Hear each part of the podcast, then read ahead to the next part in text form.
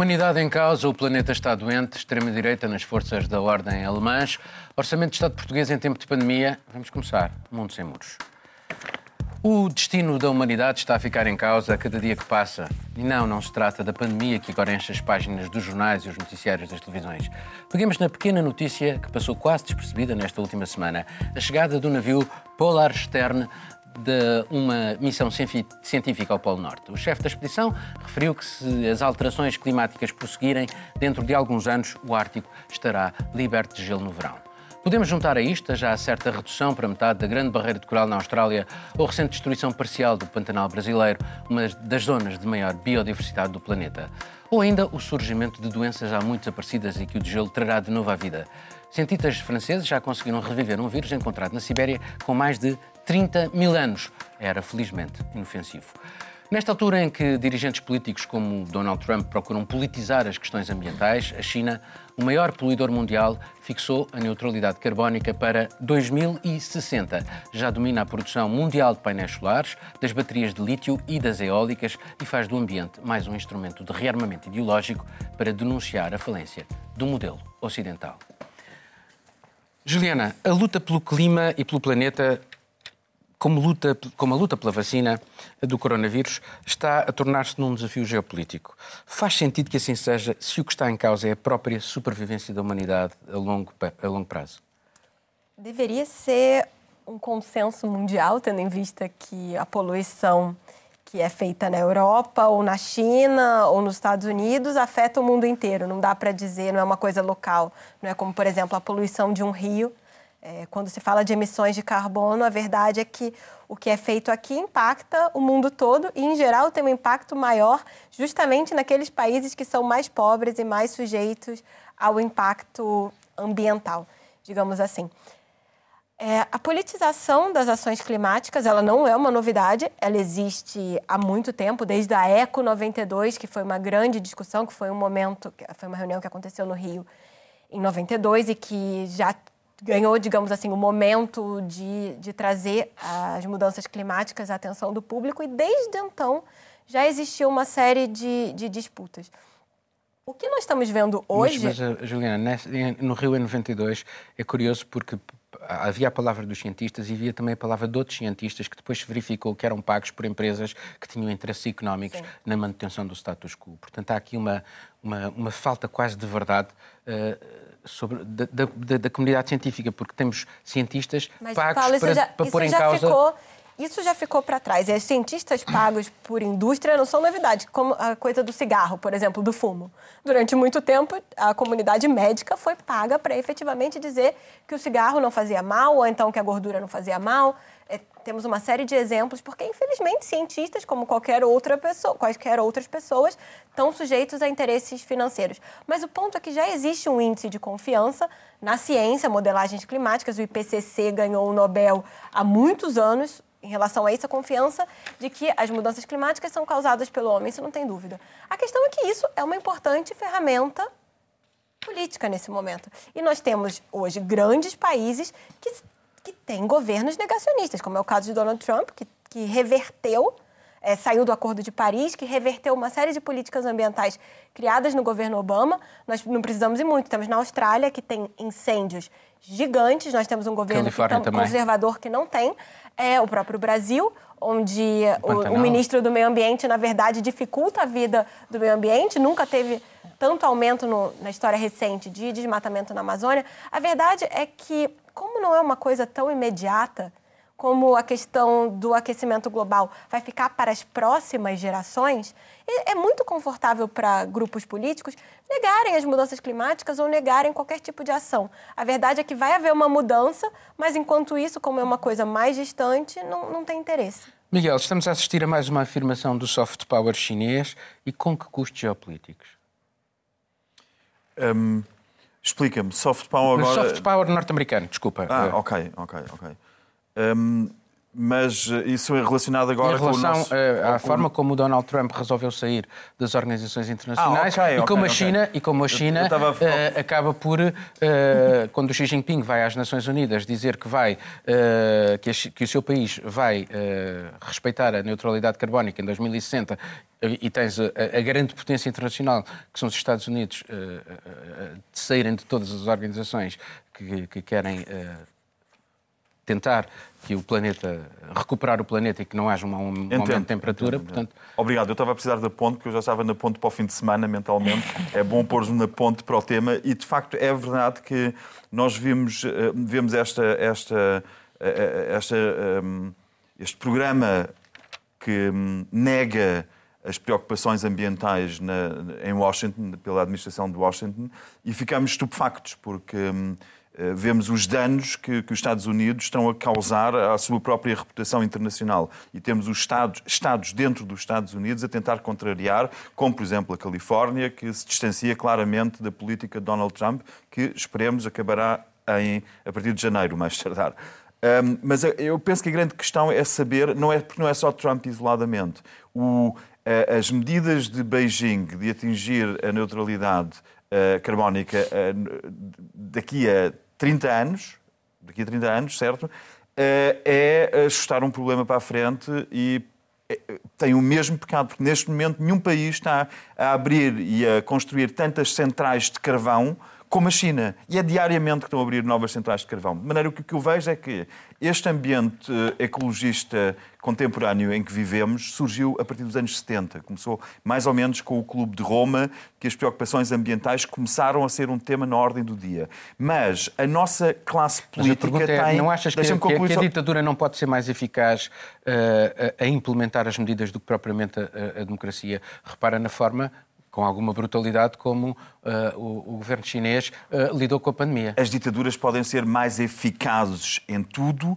menos naquilo que é a essência, que é o ser humano e o respeito pelo ser humano. Portanto, de nada serve uma eficácia uh, programática quando não, não respeita aquilo que é o fundamento de tudo, que somos nós cidadãos, não é? Portanto, fazer coisas em nome da eficácia não justifica rigorosamente nada. Mas onde eu queria chegar é que este, esta, esta preocupação ecologista que está a ser negada, está a ser negada por todos os intervenientes. Ainda hoje temos o Japão a anunciar que vai despejar uma quantidade absurda de água radioativa no, nos oceanos. Que, para além do, do, risco para a cadeia alimentar, é um risco acrescenta a água de Fukushima, sim. Por, por aí fora. Agora, o que, parece, o que nós parecemos ter é houve um outro movimento que surgiu nos anos 70, que foi o movimento punk. E o movimento punk tinha como lema No Future. Nós estamos realmente a viver uma época em que os políticos, em vez de terem entrado pela eh, preocupação ecológica de eh, mas aqui também se trata de achatar a curva. O teu exemplo com a pandemia é engraçado, porque nós estamos a, a, sair de uma época glaciar e estamos a sair de uma época glaciar e caminhamos para um processo de aquecimento. Mas esse processo está a ser terrivelmente acelerado pelo ser humano e nós não estamos a tomar as, as precauções necessárias. Nós temos cidades como Lisboa, isto é aqui ao lado. Nós estamos a negar os temas mais essenciais. Lisboa está cercada por sal. Este é um título do público eu estou a citar, Lisboa cercada por sal. Isto significa que a água doce está a recuar de uma forma preocupante. Ao mesmo tempo, está-se continua-se a cultivar uh, olivais de regadio intenso no Alentejo. Portanto, não há uma política minimamente coerente para não irmos mais longe. Não há uma política minimamente coerente em Portugal. E nós vamos ter que atingir o ponto em que Lisboa cercada por sal, nós vamos ter que atingir o ponto em que vai faltar água potável para se começar a falar sobre ventiladores. Desculpem, por a, a, falar de máquinas para tirar o sal à água do mar e criar alternativas, como já existem, por exemplo, em Israel. Marcelo, quando o grosso da comunidade científica Uh, lança alertas sucessivos. Isto desde há anos.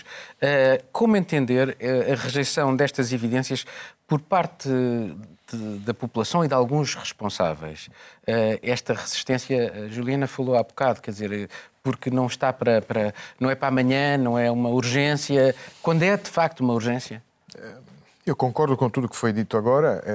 É preciso apenas reconhecer que é muito difícil conseguir introduzir estas mudanças e, em prazos tão curtos como, como os que temos agora. Como convencer as pessoas? Como é que se convencer convence? as pessoas, a comunidade científica Uh, discutiu muito, lembro nos anos 90, o, o, a famosa polémica do taco de hóquei, que era um gráfico que mostrava o aumento brutal da temperatura nos últimos anos, que, que só agora, mais recentemente, chegou mais ou menos a um consenso científico, que não é, que não é e vimos isto também durante, durante a pandemia, estamos a ver isso todos os dias. A comunidade científica eh, não é uma, uma comunidade uniforme, porque é assim, porque é normal. Que, ou seja, para além do, daquilo que pode ser eh, a suspeita de, de, de corrupção de, de, de lobbies não é? que, que também existem, eh, há, de facto, debates uh, científicos Breve que nem introdução, sempre... Que um nem... uma discordância, porque quanto aos efeitos do aquecimento, a comunidade científica, a 98%, não tem dúvidas mais que, recentemente, das sim, suas sim, causas. Sim, é? sim, sim, Depois temos mas, os 2% mas, de lobistas pagos. Mas eu referia-me até... a uma polémica dos anos 90 que, que só agora é que mais ou menos se, se compatou. E, entretanto, perdem-se anos, perdem-se décadas, não anos, perdem-se décadas no, no, combate. Uh, mas... Uh, tudo isto, nós devíamos voltar a falar disto no, no, no, também no, terceiro tema, porque vamos falar do, do, orçamento do Estado, ou seja, depois de repente descobrimos que precisamos uhum. de, de, uma recuperação rápida da economia e, Sim, e, obviamente, e obviamente na recuperação rápida da economia vamos ao que já conhecemos. Um, tu também queres dizer de fim mas, de semana, mas, estás a despachar o terceiro tema. Marcelo, Marcelo, porque estão tão ligados. Marcelo, todos os anos, todos os anos há sempre uma notícia nestes últimos, não é? Que a humanidade já gastou os recursos do planeta em é agosto ou setembro. Mas vou dar um Todos exemplo. Vou dar um exemplo. O Miguel, o Miguel fala do. Agora, na brincadeira, fala do fim de semana. O fim de, a prática do fim de semana também não é boa para o ambiente, ou seja, devíamos ficar em casa. Nós, eh, nós durante esta pandemia, descobrimos de repente que precisamos de, dos rituais mais supérfluos, que são fundamentais. Em Itália, mas aqui também, existe o ritual do, do aperitivo ao fim da tarde. E, e, há grandes polémicas agora sobre, sobre o facto de o governo ter reaberto os bares em determinadas zonas daquilo que se chama movida, usando a palavra espanhola famosa, e que teria, que seria responsável pelo, pelo, pela segunda vaga de Covid em Itália e no resto da Europa também. E, mas de repente descobrimos que a volta do, do, do, da taça de vinho branco e, da, e, da, da, e do pratinho eh, de azeitonas temos enormes segmentos de, de, economia e de famílias que vivem à volta disso. E nós não sabemos eh, como dar a volta a isto. Eh, em agosto, o governo lançou o, o programa de, sobre hidrogênio que parece ser. Eh, porque, de facto, as grandes mudanças, eh, nós precisamos da, da ciência para, para, para conseguir dar a volta sem, sem, perder, sem perder qualidade de vida. E, hum, e há grandes dúvidas em relação ao hidrogênio, por exemplo, em relação aos custos, porque quem entra já eh, no hidrogênio verde, chamado hidrogênio verde, que não é o hidrogênio que Sim. se retira dos gases, mas da água, um, quem entrar primeiro corre o risco de fazer investimentos avultados, muito mais caros, e daqui a uns anos uh, ficar atrás em relação a quem entrar mais tarde. Igual com o lítio, não é? I, igual com o lítio. E, e, portanto, estes atrasos são atrasos eh, que estão intimamente ligados à, à dificuldade com que nós conseguimos, conseguimos uh, lidar com estes problemas. Obviamente, entretanto, vamos, vamos, perder, vamos perder tempo precioso para, para dar a volta. Só para concluir, setembro foi o mês mais quente, é setembro que, acaba de, de, de, passar, foi o mês mais quente desde que há medições uh, da temperatura. Portanto. Ora, precisamente, nós estamos a assistir a estas. Uh, a viver estas alterações e, estamos ou não a adiar uma inevitabilidade. Repara, sim, no, no, sim, sim, no, sábado anterior houve uma, uma grande um conjunto de pessoas, de atores eh, conhecidos, uh, o Príncipe de Inglaterra, uh, uma série de pessoas que se juntaram na internet para, para, tentar fazer mais uma mensagem em prol do planeta. E, e isto uh, face àquilo Foi que... a Liga do Jato Particular. Foi, foi a Liga do Jato Particular. Basicamente. que, é, que foi importante. Mas que é importante. É? Mas, é importante. mas, nós estamos ou não estamos a adiar isto é, porque não é urgente, urgente, urgente. Porque não sentimos que é urgente. Eu acho que, voltando, por exemplo, que, que vai de encontrar a pergunta que fizeste à China, a tentativa de atingir a neutralidade carbónica até 2060. Atingir neutralidade carbónica até 2060 implica mudar todos os hábitos e mais alguns. Desde a maneira como comemos, produzimos a nossa comida, como é que produzimos a nossa energia, como é que apanhamos, como é que vamos para o trabalho, não é? Se vamos de autocarro, se vamos usar o nosso carro particular. Portanto, engloba uma série de problemas que um, não é estes eventos, eventos de sensibilização, uh, como o TED Countdown, que são importantes.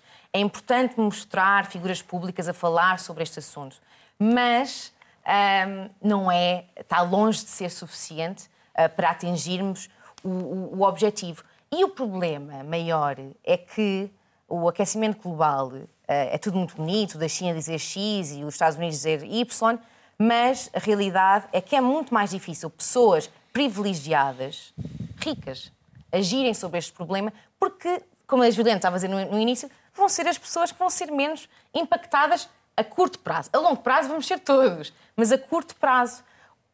E, e, e são essas pessoas que estão a tomar decisões, se calhar é um bocadinho. É, eu, na minha opinião, é tarde demais. É tarde demais.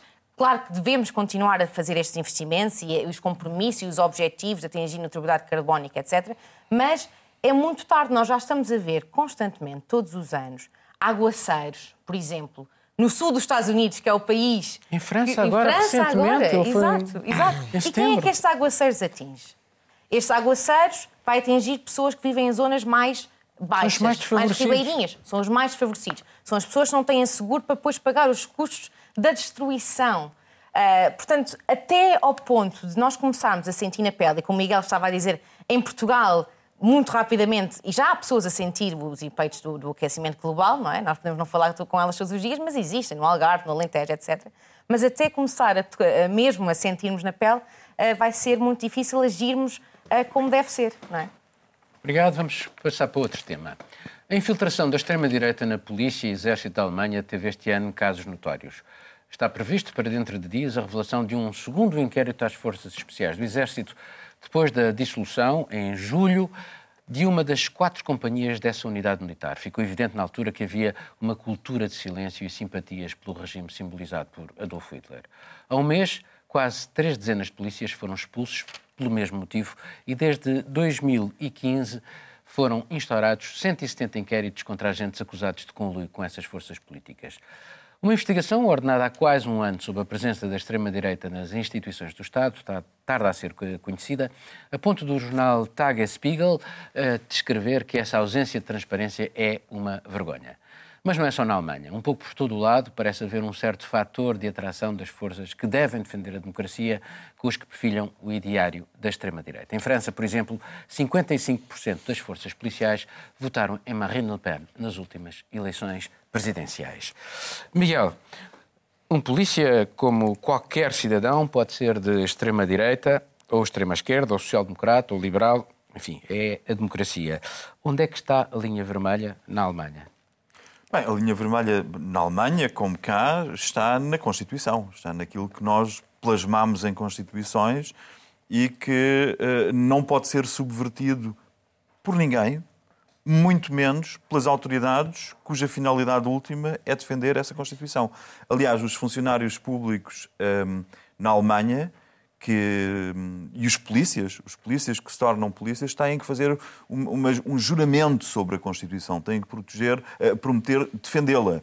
Uh, daí que se torna inadmissível, e isso levou à proibição de vários partidos, uh, tanto de extrema-esquerda como de extrema-direita na Alemanha, porque nos seus programas combatiam ativamente a Constituição. Portanto, isso não é legítimo, não é legítimo combater o sistema que se deve estar a defender. Mas no caso de Alemanha, são casos isolados ou, ou de facto não, não começa são casos a sentir isolados. que há, é há, um problema estrutural? Há um problema, obviamente, estrutural, apesar de estar a ser negado pelos, por vários responsáveis políticos que não querem que haja um estudo aprofundado sobre o assunto. O grande problema na Alemanha é que nunca houve, não é que, esteja, que as forças de autoridade estejam a ser infiltradas agora ou que estejam a ser contaminadas, é que nunca houve uma descontaminação séria. Não houve nas autoridades, como não houve em todo o aparelho judicial. Não se criou, com o fim do regime nazi, não se criou um vazio. Portanto, eh, eh, desde os serviços secretos onde a infiltração pela extrema-direita é muito preocupante, passando pelo, por todo o aparelho judicial, os juízes não foram enviados para casa depois do fim do nazismo. Portanto, todo aquele, uh, toda, toda, toda a ideologia permaneceu, digamos que dormente. Como que uma. Se fosse um filme do Jean Le Carré, seriam topeiras. Uhum. Mas são topeiras que vestiram vestes variadíssimas ao longo das décadas. O espaço de tempo, as, as, décadas parece que é muito tempo, mas não é muito tempo, porque as pessoas estão a exercer poder agora, com cargos nas autoridades, na política, no aparelho judicial, são pessoas que foram educadas por pessoas que viveram no regime nazi. Portanto, todo, tudo aquilo está lá. O que fez explotar, o que desencadeou estes processos mais recentemente foram a crise dos refugiados a partir de 2015, é, uh, os clãs uh, árabes uh, e, e, de outras etnias nas grandes cidades alemãs, libaneses, que criaram. Uh, que chocam. Portanto, que criaram, cri... houve uma série de elementos que fizeram com que isto viesse ao de cima. E o que nós estamos a assistir é que isto veio ao de cima, apercebemos que é em grande escala, e deixa-me só com uma, terminar com uma palavra em Portugal. Quanto a mim, em Portugal, isto não é muito diferente. E nós vemos exatamente o mesmo problema que eu estou a falar da Alemanha, de não ter havido uma descontaminação, também não houve uma descontaminação de um, de uma, de um fascismo e de uma ditadura muito mais recente, nunca houve uma descontaminação, nunca houve condenações, nunca houve, nunca se tratou, lidou com o passado, com a PID, com os juízes que aplicavam aquela lei. Portanto, Portugal tem exatamente os mesmos problemas, tem, enfim, numa versão. Uh, uh, um pouco mais eh, mitigada pelo próprio espírito de tolerância prevalece num país como Portugal, claramente. Uma, uma tolerância que é uma tolerância de não se denunciar o vizinho, coisa que na Alemanha acontece passivo. no preciso momento. Também um bocado passivo. Também, é? concordo. Também, uh, há uma Catarina, uh, as extremas-direitas parlamentares. Uh, não acabam por legitimar, legitimar esses comportamentos e torná-los mais aceitáveis? Completamente. Uh, pegando já aqui no último caso, que é o caso, o caso de Portugal, cobrindo qualquer manifestação do único partido de extrema-direita que neste momento temos em Portugal, que é, que é o Chega, a quem é que os partidos de extrema-direita aplaudem durante estes protestos? Muitas vezes, aos polícias, não é?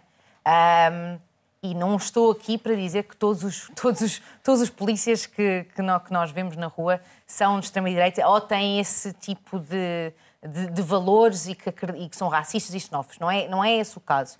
Mas quando temos um, grupos de, extrema-direita, partidos de extrema-direita, uh, que usam só pelo mero facto, facto político. Uh, eu não acredito que muitos políticos de extrema-direita realmente uh, se importem assim tanto com a polícia, não é? Uh, mas convém, às vezes, em Parlamento, até por, por, por razões eleitorais, um, dar esse apoio a esse, a esse segmento um, da sociedade. E depois legitimizar um, o racismo em si. Não é? Se uns partidos de extrema-direita, uh, num Parlamento ou numa rede social, que não é preciso ser no Parlamento, nós estamos a falar também do uso das redes sociais uh, deste tipo de grupos, gosta de fazer, dif diferencia entre nós e o outro, não é? E o outro, neste caso. Mas é exemplo, assim que eles é- constroem é assim, a, narrativa, a narrativa, não é? Sempre nós e os outros. E, os outros, e o outro é um, a pessoa, é o migrante, ou é a comunidade negra. É tudo aquilo que não, não, que não é. Que não corresponde a nós. Que não corresponde a nós. E quando eles legitimizam ou dizem que são, é esse outro, é essa comunidade que está a causar os problemas no nosso país, não só em Portugal, mas por toda a Europa, por todo o mundo, um, depois uh, vai facilitar a polícia, quando vai mesmo ao ato de prender, ou mesmo em tribunais de julgar, vai certamente influenciar e vai abrir a porta a extremismos em qualquer setor da sociedade. É, há alguma explicação para esta atração das forças da ordem com a extrema-direita e é assim também no Brasil ou não? Assim, no Brasil é assim um pouco por todo lado. E a gente tem que entender que também as forças policiais, as forças de segurança de uma maneira geral, elas têm uma visão um pouco diferente da sociedade, porque em geral a amostra que elas têm da população, do comportamento humano, é muito diferente, porque não, não, não existe meia palavras para isso. Muitas vezes eles lidam com o que há de pior na sociedade, aquelas pessoas que precisam efetivamente serem retiradas de circulação com criminosos, enfim. A pessoa acaba endurecida. Não existe, por exemplo, mas não dá para pegar a parte pelo todo. um extraterrestre que aterre em Lisboa e que resolva fazer um estudo da população portuguesa pelo Martim Muniz, por exemplo, teria uma ideia muito diferente. Dizer, nossa, que população diversa, muita gente de fora. É, eu acho que a partir do momento que eles têm um contato mais próximo também com, que, com pessoas que normalmente são criminosas, enfim, tem, tem essa questão de, de ser uma amostra mais enviesada. Mas isso já não é justificativa. É, é preciso fazer mais para limitar o crescimento de extremismos. Isso acontece por todo lado. Nos Estados Sim, Unidos. nos Estados Unidos, a lei e a ordem, quando o Trump vem dizer Sim. que ele é a pessoa que Sim. representa a lei e a ordem, portanto, há também aí um, um político claramente de direita que quer se identificar Mas, com exemplo, as forças da ordem muito, muito e quer antes, que as forças da ordem se identifiquem Trump, com ele. Tem um relatório do FBI de 2006, tá? 2006, que já falava da penetração de supremacistas e de extremistas de, extre... de direita nas forças de segurança. 2006. E já existia isso. Por quê? Existe uma certa permissividade, ou então, de repente, um, uma atitude ingênua, digamos assim, de governos em relação à penetração de extremistas é, de, de extrema-direita ou de supremacistas nas forças policiais. Porque hoje, nos Estados Unidos, nos últimos 10 anos, o terrorismo doméstico supremacista já matou mais do que o terrorismo islâmico, por exemplo. A gente teve os casos em Charleston, na Carolina do Sul, em El Paso, uma série de atentados praticados por supremacistas que estão diretamente ligados à extrema-direita e que já mataram mais do que o terrorismo islâmico nos últimos 10 anos. Deixa eu dizer uma coisa, só dos Estados Unidos, muito, muito rápido que é a dimensão dos Estados Unidos também. Uh, quando temos quase, temos quase 20 mil agências policiais espalhadas pelos Estados Unidos inteiros, umas maiores, umas mais pequenas. Portanto, estes os que chamam Depart Sheriff Departments, nós vemos nos filmes, um, são muito, às vezes, em comunidades muito pequeninas e conseguem ser facilmente influenciados Sim. pelaquela comunidade. Não há um um recrutamento centralizado nos Estados Unidos. É tudo centralizado. Não, são eleitos. Só, para terminar, são eleitos. Só para ver aquela questão, aquela questão nos é? Estados Unidos. A gente tem Black Lives Matter, porque justamente existe uma viol... justamente porque existe uma penetração grande desse tipo de pensamento em forças policiais que vê de uma certa maneira a vida negra ou a vida do imigrante como mais descartável. E se pegar o Brasil, só para a gente chegar ao caso brasileiro, uma pesquisa do Fórum Brasileiro de Segurança Pública diz que entre os oficiais de baixa patente da Polícia Militar do Brasil, 41% são simpáticos ao bolsonarismo e, algo, e vai mais além, diz que chega de é, 12% apoiam fechar o Congresso Nacional. Então, esse é o grau que a gente tem de penetração em todo mundo. É, em Portugal, agora, recentemente, eh, houve uma espécie de novo, novo dress code eh, para as forças da ordem e proíbe-se uma série de coisas, entre elas as tatuagens claramente, mesmo que não sejam visíveis, até agora não era assim, uh, racistas e xenófobas. É este o caminho ou tem que ser de facto outra coisa qualquer, mais. Uh, mais dura na forma como se incorporam as pessoas ou se é preciso permanentemente uh, dialogar e, e, tentar convencer os agentes que isto é uma, o, o é diálogo, uma sociedade plural. O diálogo permanente, acho que numa sociedade plural e democrática, acho que é sempre uma boa, uma boa receita. E mesmo com as forças de ordem, eh, que, que precisam, como qualquer eh, figura profissional precisam de formação profissional contínua, permanente. E também neste sentido. E este lado simbólico das tatuagens? E do... O ato simbólico das tatuagens pode ser importante. De facto, as tatuagens são, são uma moda recente e, se calhar, há 30 anos não era preciso lembrar-se das tatuagens do, dos polícias. E, obviamente, a tatuagem é uma, é uma, é uma, é uma, é uma espécie de manifestação, pode ser uma manifestação ideológica hum, não, não inoportuna. Mas deixa-me dizer, por Mas... exemplo, em França em França, as tatuagens são proibidas, os, os pins são proibidos e eles também andam. Repara, como é que uh, um, um, cidadão se sente quando aparece um polícia, por exemplo, numa manifestação uhum. de imigrantes, um polícia claro, com, uma, claro. com uma, um símbolo da, da, da extrema-direita ou uma caveira. Ou... Deve, deve, deve sentir-se muito mal, assim como se, eh, deve sentir-se muito mal qualquer eh, pessoa de, de, de, outras, entre aspas, etnias, palavra que eu odeio, nos Estados Unidos, depois de, de tudo aquilo a que, a que, assistimos. Eu não sei como é que eh, um negro nos Estados Unidos, ou mesmo na Europa, possa ter confiança neste momento na polícia, em caso de, de, de perigo. Eh, como é que se pode chamar um agente da polícia? Eu, eu teria muito medo. Me lembra muito aquela canção do Chico Buarque, escrita durante a ditadura, em que ele diz: Acorda amor, chama o ladrão porque vem aí o polícia. Mais vale é chamar o ladrão. o verdadeiro perigo é o polícia e, portanto, tudo isto eh, é preciso, é preciso trabalhar. Devo dizer que, como, como, eh, como italiano, olho com uma certa com interesse e uma certa distância também, porque se calhar porque nós em Itália tivemos sempre eh, uma presença de fascistas e depois fascistas desde o princípio da, da, da vida parlamentar democrática um italiana. Como na Alemanha, como o Miguel estava a dizer. Não é? Mas deixa-me só pegar, porque eu acho que é exatamente aí. Nós não podemos esquecer que alguém com uma propensão para uma atitude política extremista provavelmente não vai para educador de infância. Não vai para, não se vai candidatar a ser caixa de supermercado. Onde é que se vai candidatar? E a culpa está também em quem faz a seleção de quem é que vai para a polícia. É como profissionalizar as Forças Armadas? Eh, quem é que tem propensão para ir, eh, eh, para se candidatar a sítios onde se trabalha todos os dias com armamento e armas e com confrontos físicos fortes? É, é famo... Portanto, famosa... Há um problema muito grave na seleção. É a famosa parábola a... do, do, do, da laranja mecânica, não é? Do Alex Delarge, que é, que é o uhum. maior criminoso e quando é reeducado torna-se polícia. Ou seja, é que... Clockwork é, Vamos ter que passar ao, ao próximo tema. O governo português apresentou o primeiro orçamento em tempos de pandemia. Há uma miríade de sinais destinados a sossegar uns e outros, do provedor do animal de companhia à proibição de despedimentos para empresas que dão lucros, arriscam-se a perder incentivos fiscais se o fizerem. Nestes tempos de incerteza, a arquitetura entre os impostos e os gastos obriga o Estado a ajudar os mais desfavorecidos, ao mesmo tempo que tem de suprir as falhas do mercado, metendo dinheiro nos bolsos dos cidadãos. Afinal, a mola da nossa sociedade é gastar, consumir e assim criar riqueza para se continuar a gastar e a consumir. Nestas contas do orçamento entra também o deve haver político, com os socialistas a precisar de um parceiro parlamentar que lhes aprove também o documento. As negociações não estão a ser fáceis.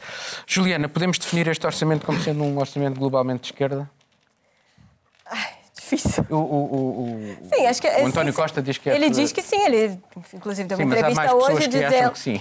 Não, mas Parece. Parece ser um orçamento é, bastante à esquerda, talvez não tanto à esquerda como os a oposição ou ex-parceiros gostariam. É, até agora, nenhum governo português caiu no momento da aprovação do orçamento. Pode sempre ter uma primeira vez, mas não parece, apesar de tudo, que, que isso vai acontecer. Mas não tem indícios também de que vai ser uma negociação fácil, porque apesar de ser, novamente, é, um orçamento à esquerda, há alguns pontos que que deixam uma certa dúvida, por exemplo, a questão da TAP. Acho que, pelo menos para mim, chamou muito a atenção o montante de dinheiro que o governo vai meter mais uma vez na TAP. E no momento que, com a pandemia, as chances de recuperação do setor aéreo serem baixíssimas, é, vai ter que pôr Se olharmos para o exemplo alemão, uh, uh, sim, sim. É, a companhia e... alemã eh, já pôs uma série de aviões eh, eh, no solo e na expectativa que nunca mais vão voltar a voar. Da frota. 20% da frota. Vai, e, não, e, será que vai ser assim com a TAP? Porque é muito provável. A verdade é que já anunciaram que vão botar um balúrdio que talvez não seja suficiente e já precisa mais. Ponto um. É a questão do novo banco, mais uma vez, mostrando, acho que esse ponto de de divergência, especialmente com o bloco, na questão do, do novo banco. Parece que vai ser um momento de, de dificuldade na, na, aprovação desse orçamento. Acho que o governo não consegue ir muito além do que já Sim. se propôs. É, mas, de, de, uma maneira geral, acho que o que chama atenção, é, pelo menos na, na minha visão, é, é que houve uma tentativa de aliviar no IRS retido na fonte, mas que, no fundo, o alcance é muito baixo, porque apesar de você tirar alguns euros do, que, do dinheiro que, digamos assim, o cidadão empresta ao Estado para receber lá na frente, a verdade é que nós temos uma população enorme que perdeu rendimentos e que então não tem IRS para descontar na fonte, então já não vai fazer apoio nenhum, já não vai ter diferença nenhuma esse dinheiro a mais que ficaria, e também as pessoas que já são simplesmente isentas de IRS, não tem isso. Acho que as limitações de, dos apoios sociais ainda são, são fortes. Catarina, eh, a generalidade do tecido empresarial parece ter ficado um bocadinho esquecida. Eh, não há aqui um risco de não se apostar nas empresas, tendo em conta que esta, esta, aquela medida de as, as empresas as grandes empresas não podem, no fundo são as grandes empresas, porque o grosso das empresas em Portugal são pequenas e médias e, portanto, nenhuma delas entra naquele, naquele, naquele cenário de não poder despedir. E, portanto, eh, não, houve, não há aqui uma falha no sentido de apoiar as, as empresas. Eh, houve, houve, um bocadinho, e são as pequenas e médias empresas que, que mexem a nossa economia, porque sem elas uh, uh, estávamos numa situação bastante complicada. É como uh, a Juliana estava a dizer inicialmente, um orçamento de Estado para 2021 extremamente uh, social, uh, com várias medidas para apoiar os mais desprotegidos e as pessoas que sofreram mais com a pandemia. A questão das empresas, já tivemos uh, associações empresariais que vieram cá para fora depois de ter conversações, conversas com o Primeiro-Ministro e com outros membros do Governo que ficaram bastante insatisfeitas com o Orçamento de Estado Uh, dizendo que não há apoios suficientes uh, para estas Se as empresas, empresas, não puderem sobreviver, e, têm e, um problema. Então, é um problema e o país tem um problema. E a realidade é que as empresas estão a sofrer bastante, uh, sejam pequenas, sejam médias. Um, Lembro-me, foi já foi em abril, a primeira vez que falei com uma, com, com uma empresa pequena que já tinha, já em abril, decidido fechar permanentemente. Portanto, já em abril, um, umas semanas depois de nós termos entrado uh, no, no, dito uh, com confinamento. Uh, portanto, um, poderá ter um impacto se esse apoio, o Ministro da Economia já veio cá para fora dizer que é injusto só olhar para o Orçamento de Estado em relação ao apoio a empresas, que o Governo tem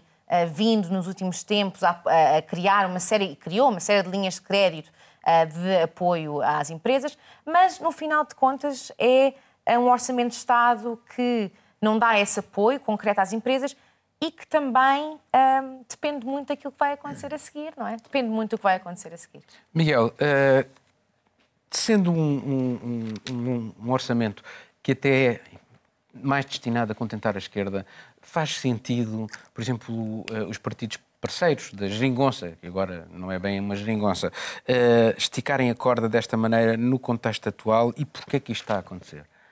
Que é que achas que isto está a acontecer, este esticar da corda? Bem, é, é, o fundo de comércio eleitoral de cada um que, que é preciso preservar? É, é, uma mensagem política para, para os seus eleitores? é uma jogada muito, política? Gosto muito dessa, desse conceito do fundo de comércio eleitoral, é uma expressão muito boa e capta muito bem o que está a passar. Portanto, não, não vou responder por aí, porque a tua pergunta inclui já em si o, a resposta. Acho que é o fundo de comércio de cada um dos partidos. O que eu acho, eh, eu, eu discordo é da classificação deste orçamento como sendo de esquerda. E deixa-me contar uh, um brevíssimo episódio que assisti esta semana na Trafaria. Estava. Uh, Trafaria aquela zona, diria que pobre a paupérrima, a totalmente miserável, que está vis-à-vis -vis com aquilo que Lisboa de mais rico. Fica logo do outro lado do rio, a mil metros, temos o Museu da Eletricidade, o Mato, os Jerónimos, o Palácio Tem uma vista muito bonita, como disse a Presidente Exatamente. da Câmara. Eu não queria ir para a vista, o que eu queria ir para a conversa que assisti. E eu ia passar por uma mera coincidência, a passar por um grupo de quatro homens. E os homens estavam a dizer, um deles, pescadores, um deles estava a dizer, se os restaurantes continuam a não comprar o peixe, tem que ir roubar. E é este o orçamento que nós estamos, temos que ter. Quando tu tens uma situação, quando temos uma situação como aquela que o país está a viver, em que é a sobrevivência não só dos pescadores que vendem o peixe, os únicos que ficam bem são os peixes nesta cadeia alimentar, porque continua no rio. Porque quem apanha o peixe não consegue vender para os restaurantes. É um os restaurantes exemplo. não têm clientes é. e as pessoas não têm dinheiro, mesmo que, que, os, que os restaurantes pudessem receber clientes, as pessoas não têm dinheiro para ir para os restaurantes. E neste contexto não se pode falar de um orçamento de esquerda. Neste contexto só se pode falar de um orçamento que garanta a sobrevivência de uma sociedade e que impeça que se rasgue o tecido social de vez. E é isso que nós temos. A extrema-direita, na Alemanha, quando esteve no poder, fez o mesmo. Apanhou uma situação miserável e começou a distribuir dinheiro pelas pessoas mais carenciadas. Isto é um, é um, é um orçamento de sobrevivência. Chamar de esquerda ou de direita, acho isso mera retórica. Bolsonaro também no, no, Brasil também deu dinheiro só dizer aos mais pobres. E o que é mais grave nisto é que estes pescadores. Essa parte da conversa não assisti, mas já assisti a muitas conversas destas. E estas pessoas que trabalham e que se vêem de repente sem uh, rendimento, olham depois, não olham para este orçamento, não olham para os e-vouchers, para, para a possibilidade de descontarmos uh, uh, o IVA que pagamos aqui, para ver se as pessoas começam a pagar IVA, que podemos descontar depois nas despesas do segundo trimestre. Não, as pessoas não olham para isso, até porque a tentativa de convencer as pessoas a pagar impostos com incentivos de raspadinhas não resulta. Como não resultou a Itália, eh, eh, o objetivo é que se obriga as pessoas a passar recibos, mas não é por aí. Em Itália houve uma altura em que havia fiscais das, das finanças, do fisco, em frente aos restaurantes a exigir que as pessoas mostrassem os recibos que tinham passado para aplicar multas. Mas agora em Itália há, muito, há, um grande interesse em relação a, Marcelo, às raspadinhas portuguesas. É né? mais... Eu sei porque trabalhei muito com os Mas a questão, as que vêm assistir com muita... estão a fazer escola porque até no, no nos documentos automóveis na Alemanha agora há uma raspadinha com códigos secretos.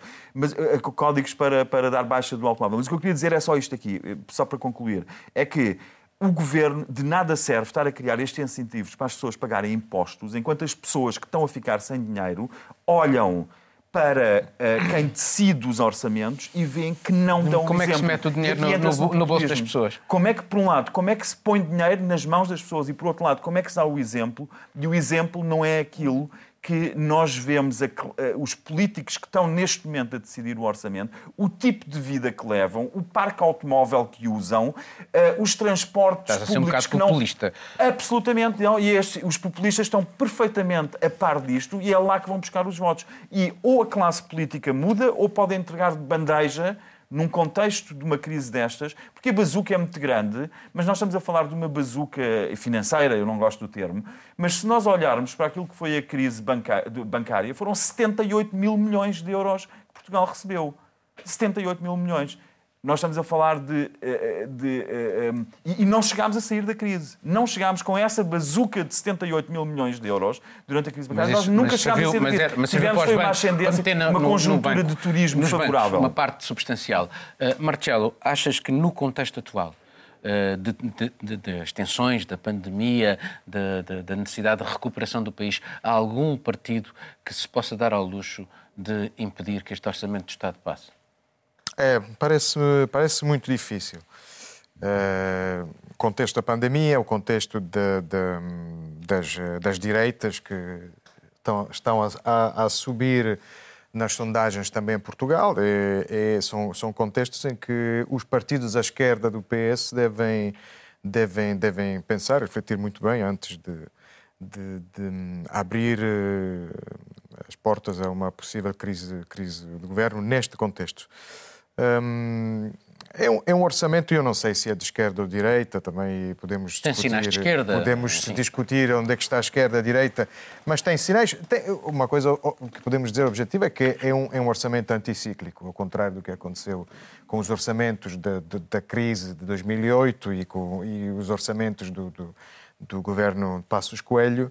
Este é um orçamento anticíclico, ou seja, eh, que não... Visa estimular a economia. visa estimular. mais e que vem, mais de 15 anos. E que, e que, eh, curiosamente, como citei o governo de, de Passos Coelho, eh, foi uma recomendação que vem, que vem também do FMI e, nomeadamente, do, do Gabinete dos Assuntos Fiscais do SMI, cujo presidente, diretor, é Vítor Gaspar. Portanto, são são ehm, orientações que vêm do, de, das mais altas entidades financeiras e até de alguns que foram os protagonistas da austeridade de há uns anos.